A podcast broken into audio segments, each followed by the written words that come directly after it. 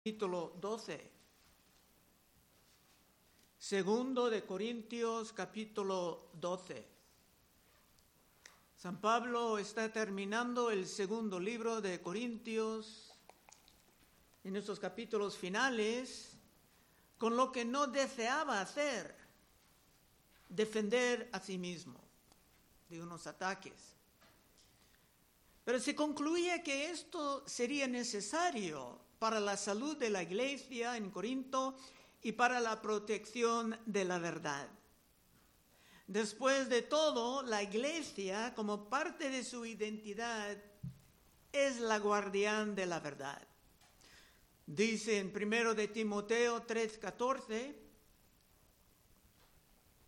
Pablo hablando al joven Timoteo, esto te escribo aunque tengo la esperanza de ir pronto a verte para que si tardo sepas cómo debes conducirte en la casa de Dios, que es la iglesia del Dios viviente, columna y baluarte de la verdad.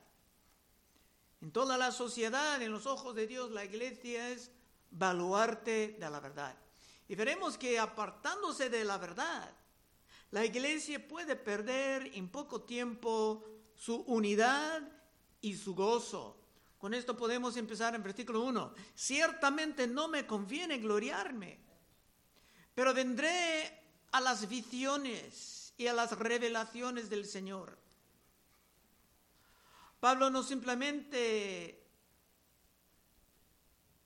no puede simplemente hablar de su vida, sino que tiene que repetir muchas veces que está hablando como un necio cuando se defiende su identidad apostólica. Es que era normal en la cultura griega pagana, cuando uno estaba en la eminencia por sus logros espirituales, hablar de visiones extraordinarias y de revelaciones especiales. Dos, conozco a un hombre en Cristo que hace 14 años, sin el cuerpo, no lo sé, si fuera del cuerpo, no lo sé, Dios lo sabe, fue arrebatado hasta el tercer cielo. Pablo aquí está hablando de sí mismo, pero habla como que era otra persona porque no quiere exaltar a sí mismo en el estilo de sus detractores, que fácilmente hablaron de sus calificaciones extraordinarias todo el día. Y cuando dice que ni sabía si era en el cuerpo o no, es porque el asunto en sí era un poco misterioso. No sabemos exactamente cuándo esto pasaba, pero hay situaciones reveladas, como en Hechos 22, 17. Y me aconteció, vuelto a Jerusalén, que orando en el templo me sobrevino un éxtasis y a veces Cristo revelaba a Pablo instrucciones sobre el ministerio. Hechos 18, 9. Entonces el Señor dijo a Pablo en visión de noche, no temas, sino habla y no calles, porque yo estoy contigo y ninguno pondrá sobre ti la mano para hacerte mal, porque yo tengo mucho pueblo en esta ciudad. Y la ciudad era Corinto en el principio, cuando Pablo apenas estaba empezando. Así que tenía revelaciones, tenía visiones, tres. Y conozca al tal hombre si en el cuerpo o fuera del cuerpo, no lo sé, Dios lo sabe. ¿Por qué dice esto? Porque los falsos vinieron diciendo, yo sé exactamente lo que pasaba, Dios me llevaba, llevaba a, los, a las nubes y te, pudieran describir todo que supuestamente ha pasado. Yo conozco al tal hombre, sin el cuerpo o fuera del cuerpo, no lo sé, Dios lo sabe, que fue arrebatado al paraíso, donde oyó palabras inefables que no les es dado al hombre expresar. Otra vez está hablando de sí mismo. Ha pasado unos 14 años y Pablo ni mencionaba esto antes. Hoy en día si uno cree que ha tenido una visión o ha pasado al cielo, o al infierno, se va a escribir libros y producir videos sobre lo que supuestamente ha pasado y gritar su testimonio a todo el mundo. Pero Pablo dijo que ni era permisible revelar lo que se escuchaba ahí. Otra vez tres. Y conozca al tal hombre, si en el cuerpo o fuera del cuerpo, no lo sé, Dios sabe, que fue arrebatado al paraíso, donde oyó palabras inefables, que no les es dado al hombre expresar. De tal hombre me gloriaré, pero de mí mismo en nada me gloriaré, sino en mis debilidades. Dice que se fue al paraíso. ¿Qué es el paraíso? La palabra que Cristo empleaba haciendo promesas al malhechor a su lado en la cruz. En Lucas 23, 39, y uno de los malhechores que estaban colgados le injuriaba diciendo, si tú eres el Cristo, sálvate a ti mismo y a nosotros. Respondiendo el otro, le reprendió diciendo, ¿ni aún temes tú a Dios, estando en la misma condenación? Nosotros a la verdad justamente padecemos porque recibimos lo que merecíamos, lo que merecían, perdón, nuestros hechos, mas este ningún mal hizo. Y dijo a Jesús, acuérdate de mí cuando vengas en tu reino. Entonces Jesús le dijo, de cierto te digo que hoy estarás conmigo en el paraíso. Así que el paraíso es un lugar un lugar de gloria que podemos disfrutar aún antes del gran día de la resurrección. Y también en el libro de Apocalipsis, Cristo empleaba la misma palabra, Apocalipsis 2.7. El que tiene oído, oiga lo que el Espíritu dice a las iglesias. Al que venciere le daré a comer del árbol de la vida, el cual está en medio del paraíso de Dios. Y aquí podemos ver que no es correcto pensar de nosotros como víctimas, sino que debemos de vivir como vencedores y como más que vencedores. Seis. Sin embargo, si quisiera gloriarme, no sería sensato, porque diría la verdad, pero lo dejo, para que nadie piense de mí más de lo que en mí ve o oye de mí. ¿Qué está diciendo esto? Entre los falsos era normal y es normal hasta la fecha que se presentan eventos y logros que nadie puede verificar. Simplemente tiene que creer sus palabras.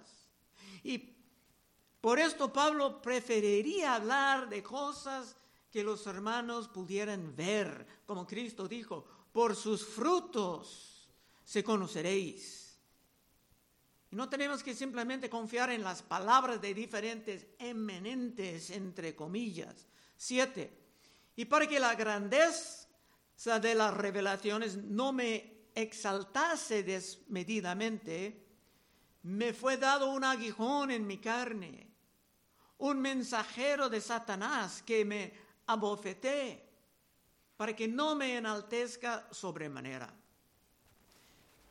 Hermanos, aquí podemos entrar en las enseñanzas sobre el sufrimiento en la vida de un cristiano.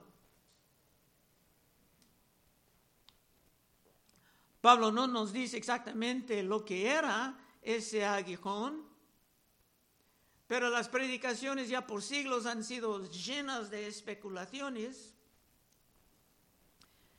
siendo un aguijón en la carne, muchos han pensado que era una aflicción física o algo con sus ojos, por lo que dijo a los hermanos en Gálatas después dispuestos a darle a sus propios ojos en Gálatas 4:15.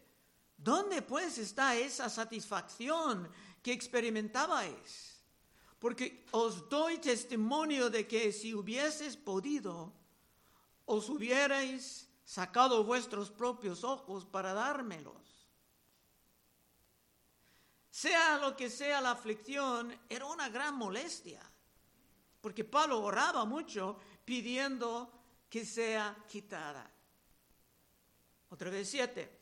Y para que la grandeza de las revelaciones no me, me exaltase desmedidamente, porque Pablo pudo sentir muy orgulloso de sí mismo, me fue dado un aguijón en mi carne, un mensajero de Satanás que me abofeté para que no me enaltezca sobremanera, respecto a lo cual tres veces he rogado al Señor que lo quite de mí.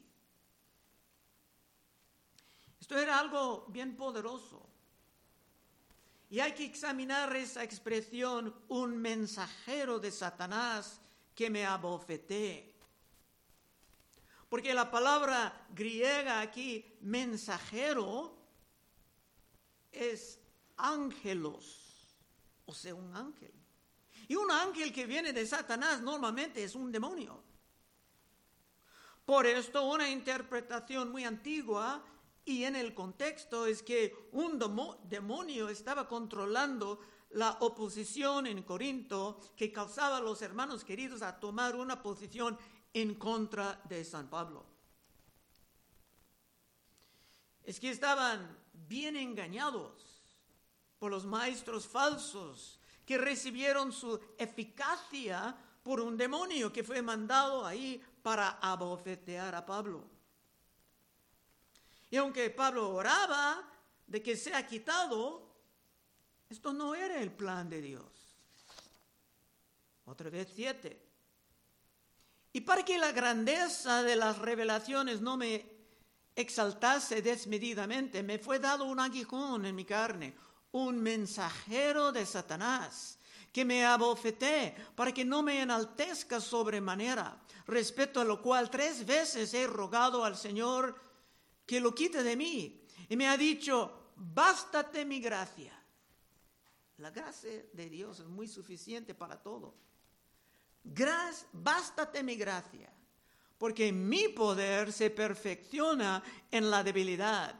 Por tanto, de buena gana me gloriaré más bien en mis debilidades, para que repose sobre mí el poder de Cristo. Y aquí podemos sacar mucho sobre las doctrinas del sufrimiento entre los hermanos. En los ojos de Dios, nuestros sufrimientos pueden estar muy útiles. Quiero repetir esto porque en las iglesias modernas no se escuchan tanto. En los ojos de Dios, nuestros sufrimientos pueden estar muy útiles. Bajo las aflicciones, regresamos a Dios en la oración ferviente. Bajo las aflicciones mostramos menos soberbia. Y por las aflicciones seremos más capaces de ayudar a otros que pasan por cosas semejantes. En mi caso personal, observando a mi esposa pasar por varios ataques del cáncer, temiendo que pudiera perder su vida, tuvimos que realmente confiar en Dios, día tras día, confiando en que Él tenía razones por todo lo que venía a nuestras vidas. Y por las aflicciones pudimos avanzar un poco más en la madurez espiritual. Santiago 1.2. Hermanos míos, tened por sumo gozo cuando todo tu vida es un éxito, ¿verdad? No. Hermanos míos, tened por sumo gozo cuando hayáis en diversas pruebas, sabiendo que la prueba de vuestra fe produce paciencia. A cada cuando han venido a las iglesias maestros falsos que prometen vida sin pruebas ni, ni aflicciones. Pero estudiando aún muy poco de las escrituras te puedes ver que es una doctrina de puro engaño. Hechos 14, 21. Y después de anunciar el Evangelio a aquella ciudad y de hacer muchos discípulos, volvieron a Listra, a Iconio, a Antioquía, confirmando los ánimos de los discípulos, exhortándoles que permaneciesen en la fe, diciendo que es necesario que a través de tribulaciones, no, es necesario que a través de muchas tribulaciones entremos en el reino de Dios. La promesa no es solamente de tribulaciones, sino de muchas tribulaciones. No estoy inventando nada, hermanos, está aquí, allí en el, en el texto. Así que esto es una verdad que nos ayuda a distinguir entre los falsos y los verdaderos en los estudios de la palabra. Bueno, regresando al aguijón en la carne, o sea, el mensajero de Satanás. 8. Respecto a lo cual tres veces he rogado al Señor que lo quite de mí y me ha dicho, bástate mi gracia, porque mi poder se perfeccione en la debilidad. Por tanto, de buena gana me gloriaré más bien en mis debilidades, para que repose sobre mí el poder de Cristo. No estaba gloriando en las debilidades que causaban el pecado, sino las aflicciones molestísimas que tienen la capacidad de hacer la vida bien difícil por un rato. Pero el punto es que el hombre, el ministro, tiene que ser humilde. Tiene que reconocer su debilidad extrema para hacer la obra del ministerio, para que el poder de Dios sea muy activo en su obra. En fin, si Dios va a recibir toda la gloria y no el hombre, es mucho más probable que Dios va a bendecir la obra. 10. Por lo cual, por amor a Cristo, me gozo en las debilidades, en afrentas, en necesidades en persecuciones, en angustias, porque cuando soy débil, entonces soy fuerte. Parece una contradicción. Cuando soy débil, soy fuerte. Pero no es una contradicción, es una manera de hablar. Pablo era débil en cuanto a sus propias capacidades y reconociendo esto se pudiera estar fuerte en su ministerio con la bendición poderosa de Dios. Por eso no valía la pena jactarse de sus capacidades. Y Pablo tomaba esto como la llave del ministerio exitoso. No tenía nada que ver con la capacidad del hombre ni de su preparación, sino que todo el éxito vino por el puro poder de Dios.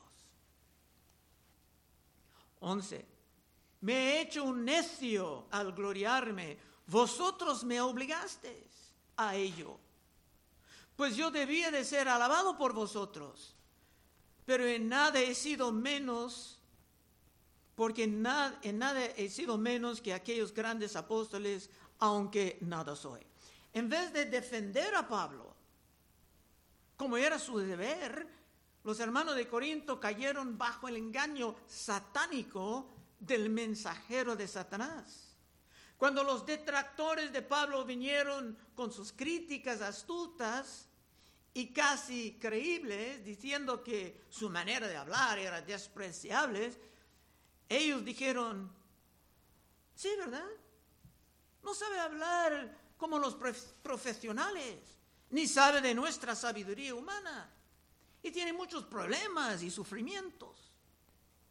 Pablo dice aquí que como ellos abandonaron a su deber de defender a su padre espiritual, se obligaron a Pablo a defender a sí mismo, cosa que él no estaba cómodo haciendo.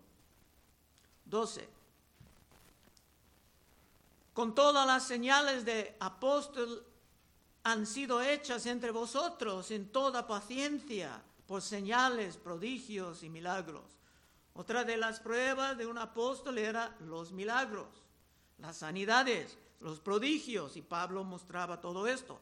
Pablo tenía todas las calificaciones para comprobar su autoridad en contra de toda acusación de los falsos. Trece, Porque en qué habéis sido menos de las otras iglesias, sino en que yo mismo no os he sido carga. Perdóname este agravio. Otra vez se entra más en sus sarcasmos, es que Pablo sabía que en el caso de los corintios sería necesario trabajar sin pedir salario.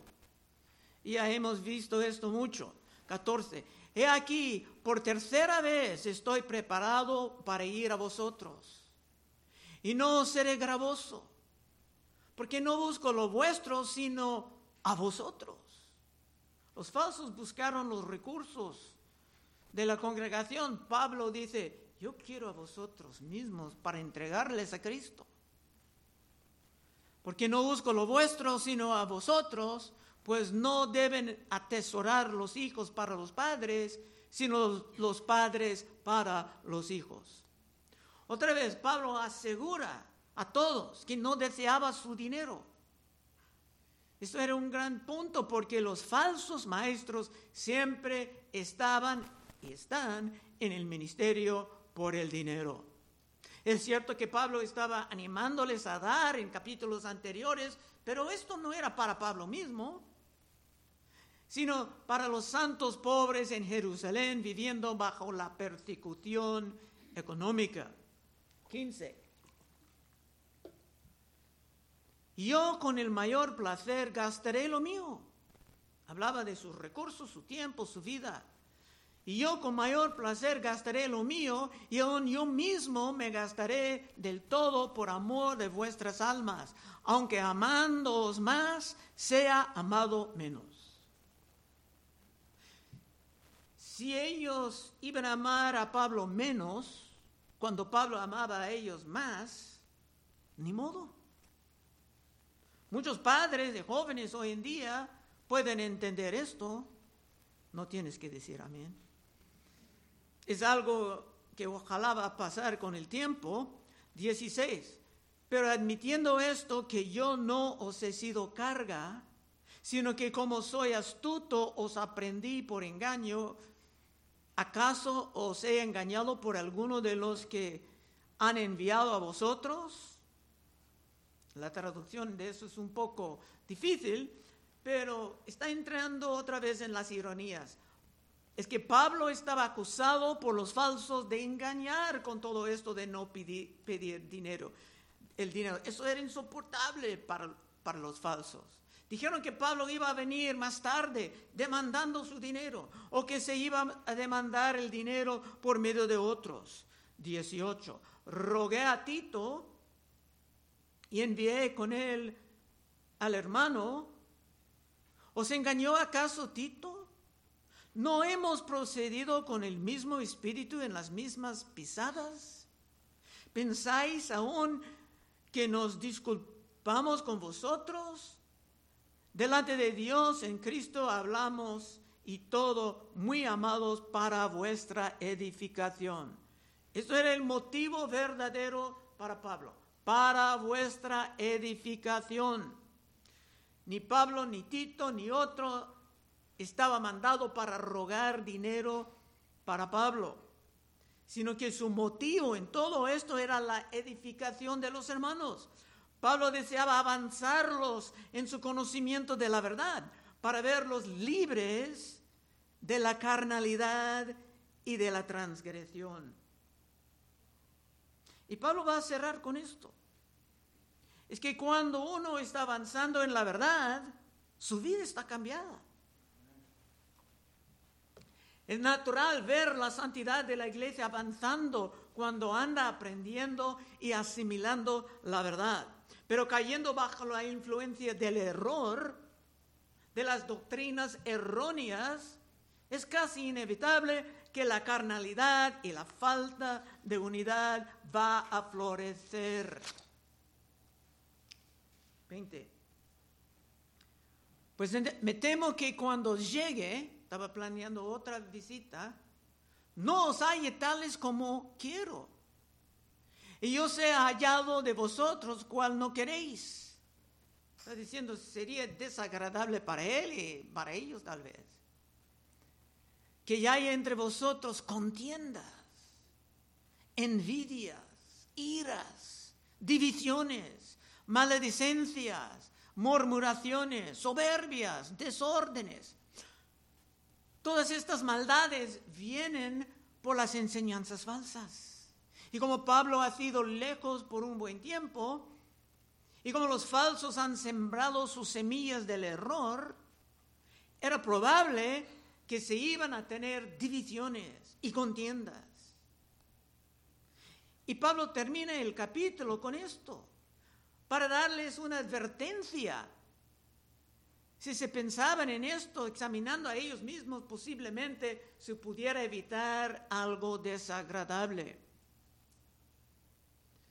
Sabemos con estos dos libros que eran propensos a caer en, tales errores. En la primera carta había hermanos que negaban hasta la resurrección, doctrina central de la fe. Y otros que tenían sus divisiones en sus diferentes grupitos. 1 Corintios 3:2. Os di a beber leche y no vianda, porque aún no erráis capaces ni sois capaz todavía porque aún sois carnales. Pero habiendo entre vosotros celos, contiendas, disensiones, ¿no sois carnales? ¿Y andáis como hombres? Porque diciendo el uno, yo ciertamente soy de Pablo, y el otro, yo soy de Apolos, ¿no sois carnales? ¿Qué pues es Pablo y qué es Apolo? Servidores por medio de los cuales habéis creído. Y eso según lo que a cada uno concedió el Señor. Yo planté, Apolo regó, pero el crecimiento lo ha dado Dios. Estas divisiones han sido allá siempre. Pablo siempre tenía que luchar en su contra. Es que se vivían en medio de una cultura carnal como nosotros hundiéndose en el paganismo como nosotros. Y sin la verdad, todo esto pudo entrar otra vez en la iglesia. Últimos versos, 20 y 21.